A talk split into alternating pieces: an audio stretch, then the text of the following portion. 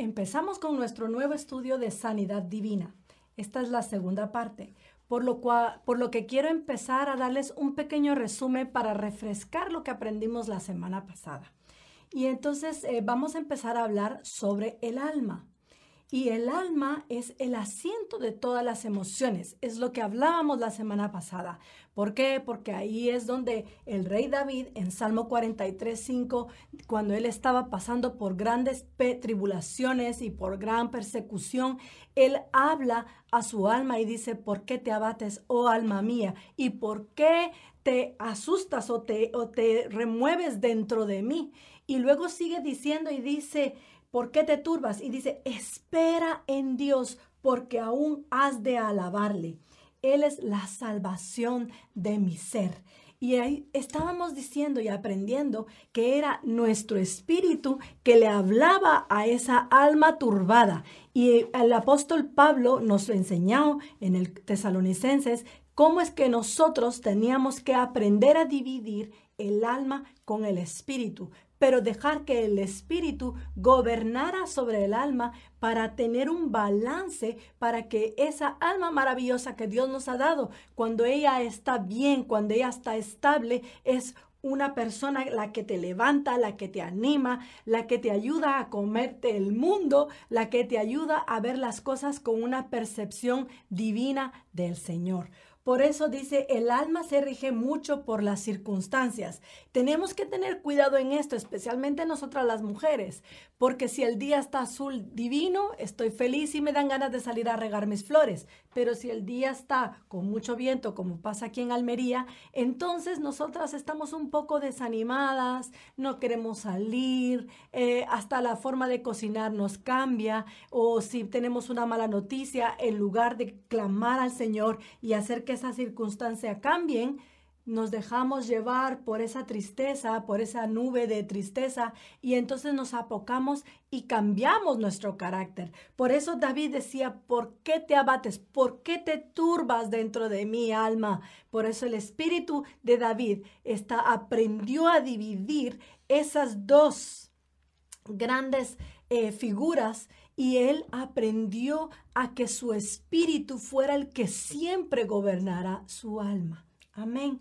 Para el alma, hablamos también que la ansiedad es una de las cosas, un gran enemigo para la vida del cristiano, porque la ansiedad produce asma, alergias, fatiga, reflujo, dolores de espalda, migrañas. Y la solución para la ansiedad es está en Efesios 5:19, que dice, hablando entre vosotros con salmos, con himnos, con cánticos espirituales, cantando y alabando al Señor en vuestros corazones. O sea, que quiere decir que nuestra ansiedad, nuestros problemas, es que llegue ante el trono de la gracia de Dios nuestros cánticos y nuestras alabanzas antes que nuestras quejas y nuestra mala manera de pensar. Así que con esto vamos a empezar cinco pasos para conquistar tu alma, donde, donde aprenderemos a vencer las ofensas, venceremos el miedo, venceremos la amargura, venciendo las lujurias del alma y venciendo las obras de la carne. Quizás, mi querida hermana, Tú dices, madre mía, el 4, venciendo las lujurias del alma. Yo no tengo nada de eso, pero te va a sorprender cómo el Señor va a hablarte en esta mañana. Porque quizás de todas estas cinco pruebas que tenemos en el largo de nuestra vida, siempre cada una de ellas se puede reflejar en nuestras vidas y vamos a ver cómo el Espíritu Santo va a empezar a sacar a luz aquellas cosas que quizás ni sabíamos que teníamos, pero que por su misericordia y amor están ahí y el Señor nos da el arma para poderla conquistar. Así que vamos a empezar con la primera que es venciendo las ofensas. Y miren, esto es algo que, todos pasamos por esto. Hay personas que no tienen problema con las ofensas, pero sin embargo hay otras que son muy delicadas y cualquier cosita les ofende, aún sin que las personas que les rodean están eh, intentando ofenderlas. Entonces, el alma es muy sensible y puede ser fácilmente marcada y ofendida ¿Por qué es tan sensible el alma? Porque ella se ofende pronto, porque dice que es muy fácilmente ser marcada. Quizás de pequeña alguien te habló mal o te jaloneó y te empujó, o quizás eh, una mala actitud de un ser querido y eso ofendió tu alma y marcó tu alma para siempre. Aquellas personas ¿Cuántas personas me han dicho a mí, yo antes era tan solícito, yo era muy abierto, yo eh, daba a muchas personas, era muy confiado, hasta que alguien vino y me marcó y me ofendió de tal manera que yo ya no soy igual? Y se cierran. Y eso es lo que pasa con las ofensas. En Salmo 119, David dice, mucha paz tienen los que aman tu ley y no hay para ellos tropiezo. Mucha paz. Es que el antídoto para la ofensa es tener la paz de Dios. Ese es el antídoto de la ofensa. Las ofensas vendrán, pero antes de que sus tentáculos puedan incrustarse en los recovecos de nuestra alma y liberar, y liberar su veneno mortal, corramos por el antídoto que es la paz de Dios. Qué hermoso poder tener al Señor hasta en las cosas pequeñitas. ¿Cuántas veces te han ofendido y has llorado en silencio y quizás no has levantado tu llanto al Señor? El Señor está ahí esperando sanar esa parte, esa mella que ha hecho en tu alma, esa falta de paz. Porque cuando uno no tiene paz, no puedes ver nada bonito. Cuando uno no tiene paz, todo lo ves que es ingrato y, feo y, y va en contra de tu vida. Pero cuando el Señor te derrama de su paz, tú puedes sentir no solo la paz, sino puedes sentir también el amor del Señor. En Filipenses 4, 6 y 7, por nada estéis afanosos, más bien presenten sus peticiones delante de Dios, presenta tu causa delante de Dios en toda oración y ruego, con acción, esa es la clave, de, gracias y la paz de Dios que sobrepasa todo entendimiento, guardará sus corazones y sus mentes en Cristo Jesús. ¿Por qué? Porque cuando viene una ofensa, quizás la persona que te ha ofendido ni ha tenido el humor de ofenderte, ni ha pensado hoy voy a, voy a ofender a fulanita o a menganita, sino simplemente ha pasado algo, quizás esa persona eh, ha estado eh, pensando en otra cosa y tú te le cruzaste en el camino y tenías un día hermoso y de repente con esa palabra o ese pensamiento que te ha tirado, te ha ofendido y te ha ofuscado, que no tienes paz. Y dice que la paz de Dios sobrepasa todo entendimiento. Y dice, y guarda tu corazones y tu mente. ¿Por qué? Porque empiezas a maquinar esta persona, esto, lo otro, quizás ella pensaba, quizás, y empiezas a hacer un cúmulo de historias en tu mente y tu corazón que nada que ver con la persona. Pero si tú recorres a la presencia del Señor, en ese momento, entonces la paz de Dios que sobrepasa todo entendimiento, mi querida hermana, llegará a ti y Él guardará tu corazón para que ese, ese dardo no te dañe y guardará tu mente para que ese dardo no entre. Amén. Para esto tenemos una clave maravillosa, uno de los antídotos maravillosos, que es el manasés. Este antídoto maravilloso que es el manasés lo entendió nuestro querido José. Y en Génesis 41, 51 y en Génesis 50, 21, ustedes lo pueden leer en casa, pero en Génesis 41, 51, José tuvo dos hijos. A uno le puso Manasés, que quiere decir Dios me ha hecho olvidar. Y su segundo hijo fue Efraín, que quiere decir fructífero. Cuando José a pesar de esa vida difícil que este muchacho obtuvo porque fue agredido por sus hermanos. Y no solo con eso, le quitaron sus ropas, lo metieron en una cisterna, lo vendieron. El pobre se fue a casa de Potifar, lo blasfemaron contra su nombre, luego fue otra vez metido en la cárcel y estando ahí, él nunca cambió su semblante. Una de las cosas que yo admiro de este gran hombre de Dios es que él agarraba esas ofensas y las llevaba al trono de la gracia de Dios, de la gracia de Dios. Y entonces él, cuando llega al trono, porque empieza, lo llama Faraón, lo saca y empieza a trabajar en Egipto y a ser un hombre de negocios y un hombre de provecho y un hombre con una inteligencia que Dios lo favoreció y le dio ese poder para poder salir adelante. Entonces, en esa situación, él tuvo su hijo, al cual llamó Manasés, porque Dios le había hecho olvidar sus agravios y por eso él pudo prosperar, porque su segundo hijo fue un Efraín próspero. Y estando en esa situación, llegan sus hermanos porque había hambre en la tierra. Y él en el capítulo 50, en versículo 21, dice, ahora pues no tengo miedo. Fíjense qué lindo. Y los sustentaré a ustedes y a sus hijos. Así les consoló y les habló a su corazón.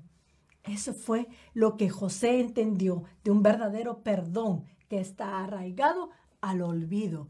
Eso de que yo perdono pero no olvido no tiene nada que ver con Dios, porque si no perdonas y no olvidas, no tienes la paz de Dios. Amén. Vamos a continuar con el segundo eh, eh, paso que es venciendo el temor. Ah, Señor, creo que todos los enemigos eh, que tenemos es el temor. Es algo inquietante que puede causar un gran daño en nuestra alma. Es el temor. Este temor eh, cantaba, decía David en Salmo 56, 3, el día que tengo temor, yo en ti confío. Miren, cuando viene el temor, lo peor que uno puede hacer es desconfiar o no confiar en Dios o no creer que Dios es el único que puede sustentarte y levantarte. Cuando nosotros éramos pequeños, mis padres nos enseñaron desde muy pequeños a usar el poder de la sangre de Cristo. Y mi madre siempre oraba por nosotros, te cubro con la sangre de Cristo desde la coronilla hasta la planta de tus pies. Y yo me recuerdo en los momentos que yo quizás padecía temor o tenía temor, porque cuando uno pequeño, uno te cuentan historias y uno se va a dormir y uno tiene temor. Pero ese temor de cuando uno sufre de niño no es a veces el mismo temor cuando tú lo sufres de mayor. Cuando una persona mayor sufre un temor, hay temores que te paralizan. El volar, el conducir, el hablar, eh, incluso a veces hasta confrontar los problemas. Hay personas que evitan confrontar problemas por el temor de ser rechazados. Entonces, confiar proviene de creer la palabra de Dios. ¿Qué dice la palabra de Dios? Que tú todo lo puedes en Cristo, que Él te fortalece. Y tener un conocimiento seguro de que el Señor tiene control de todas las cosas en nuestras vidas. Amén. Porque si yo confío en el Señor, yo sé que Él va a tener el control absoluto de mi vida, de todo lo que yo pueda decidir, de las cosas, acciones que yo voy a tener. Por eso tenemos que entender lo que dice Romanos 8:28. Y sabemos que Dios hace todas las cosas que ayuden para bien a los que ama. O sea, Dios prepara cosas buenas y obstáculos para prepararte, para fortalecer tu carácter, como fortaleció el carácter de José. José vivió una vida de muchos altibajos, pero en su fin fue victorioso. Por eso dice que él a todas las cosas lo hace para el bien para aquellos que Dios les ama. Y esto es a los que son llamados conforme a su propósito. Si Dios te ha llamado y tiene un propósito para ti, mi hermana, te cuento que vendrán cosas hermosas para ti. Pero para obtener lo hermoso, muchas veces tenemos que pasar por valles que nos ayudan a fortalecer nuestro carácter. Y el carácter se forma sin temor. Por eso, una y otra vez, Dios anima a sus siervos en José, en Josué, vemos que Dios le decía, esfuérzate, sé valiente, no temas ni desmayes, porque ese es el comando, lo, lo, que Dios comanda a sus hijos. No teman, fortalezcan. Sí, venían, ellos tenían que conquistar varias ciudades, pero cuando ellos empezaron a conquistar, cuando ellos ya habían pasado el desierto y cruzaron a poseer la tierra, el mandato de Dios fue, no teman, yo estoy contigo. Por eso en el primer capítulo miramos en Josué, miramos que dice que el príncipe de guerra, el príncipe, el príncipe Dios estaba presente con ellos para pelear y conquistar las batallas, que fue Jericó, y Dios da las estrategias, pero Dios no te va a dar la estrategia si el temor te absorbe y te nubla la vista, entonces no vas a entender cuál es el propósito de Dios para tu vida. Tú dices, Señor, solo estoy en el desierto. Dios nos lleva al desierto, sí, pero para fortalecerte, para matar tu viejo yo y que el Cristo, que, te fortalece, el que te ama, el que te da visión, el que te da la paz, es el que te va a guiar en ese desierto. Dios les dio la tierra prometida, pero esa tierra prometida tenía que ser conquistada. Por eso dice, el miedo es tormento. En 1 Juan 4, 18 y Juan 14, 21 nos habla de que el perfecto amor echa fuera el temor, porque el temor conlleva a castigo, nos lleva a, a una esclavitud.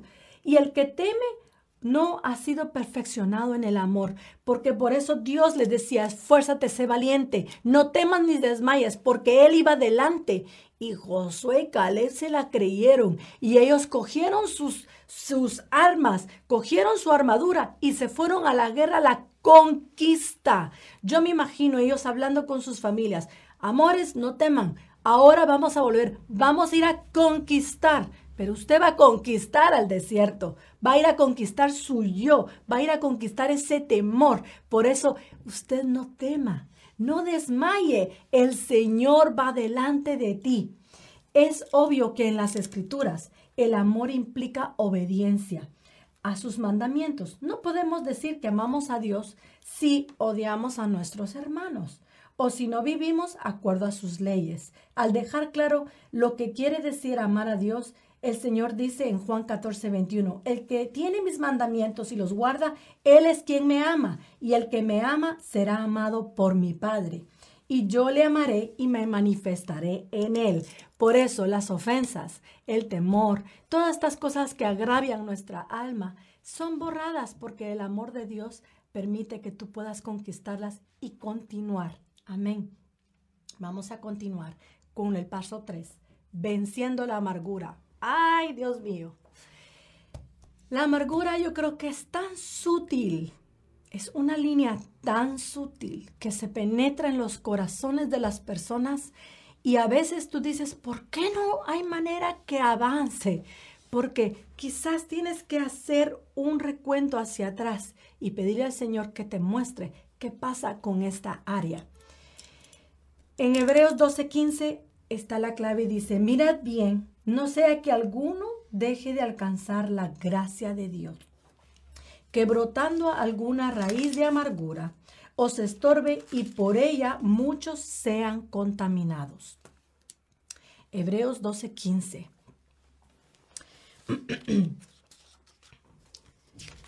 En 1 Pedro 1.6 dice, en esto se alegran, a pesar de que por ahora, si es necesario, estén afligidos momentáneamente por diversas pruebas. Cada uno ponga al servicio de los demás el don que ha recibido como buenos administradores de la multiforme gracia de Dios. Y aquí lo que hablamos es que Dios permite eh, que nosotros entremos a la gracia de Dios y recibamos su gracia, porque dice la multiforme gracia de Dios. Yo les voy a contar una historia que nuestro amado pastor Bailey nos contaba cuando éramos estudiantes en Sion. Él nos contaba que uno de sus diversos viajes, él visitó cierta iglesia y el pastor un poco frustrado se acercó y le dijo, pastor, en nuestra iglesia está llena de personas amargadas. Y me imagino que Pastor Bailey habrá dicho, no, esa era una broma pero que él decía que muchas de las personas que estaban ahí eran personas ya mayores y sus semblantes, es que hasta el semblante cambia.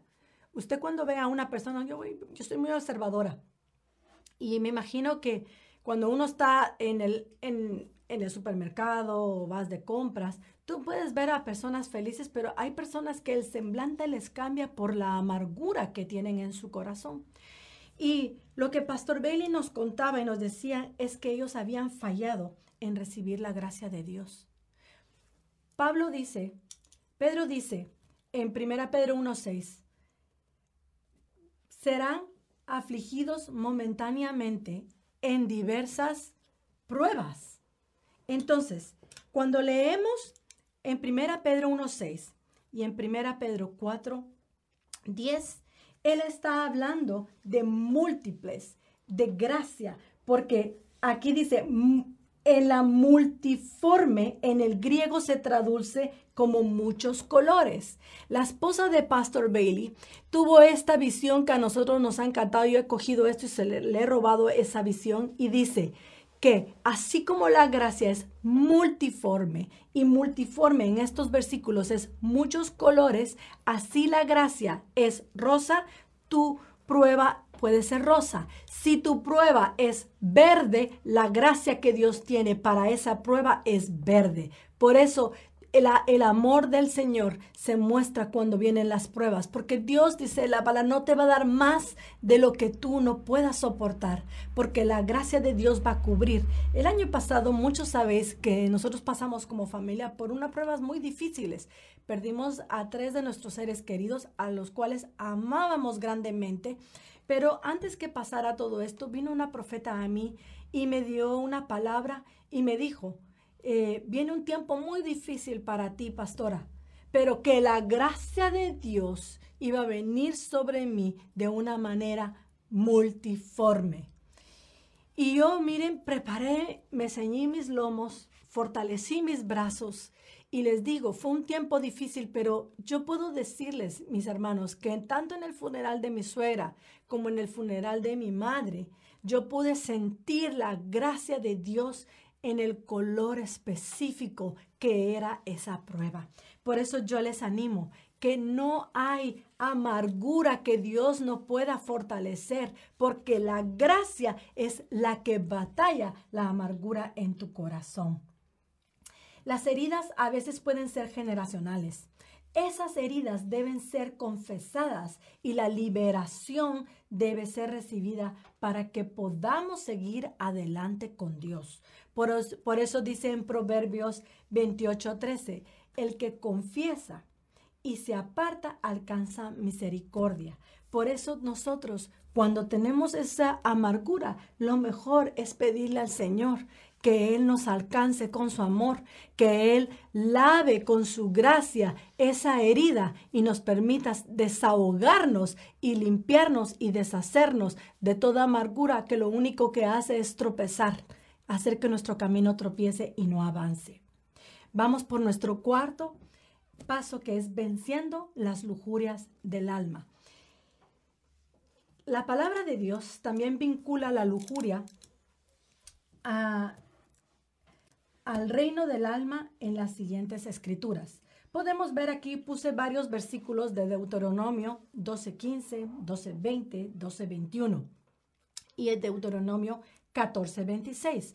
Yo voy a dejar que ustedes lean en su casa para que ustedes puedan, eh, que los que son más estudiosos que puedan leer. Pero lo que está hablando en Deuteronomio aquí es que eh, muchas personas deseaban comer carne y comían carne. Eh, otras personas que vivían lejos y Dios les decía, bueno, podéis matar lo que tenéis, pero está hablando de los deseos carnales en glotonería. Las lujurias del alma se pueden ver en la glotonería o en las obsesiones que las personas tienen por ciertas cosas. Puede ser la obsesión en comer, la obsesión en hacer ejercicios, obsesión en limpieza o pueden ser obsesiones que, que van más allá de lo natural. Por eso en hebreo podemos ver en la palabra strong el nefesh, que quiere decir alma. Pero si nosotros seguimos leyendo, también pueden ser figurativamente placeres, apetito, lujuria o deseos codiciosos.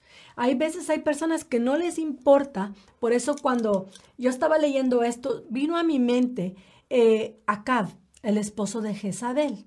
Él fue un hombre que deseó con lujuria y codició la viña del pobre Nabot.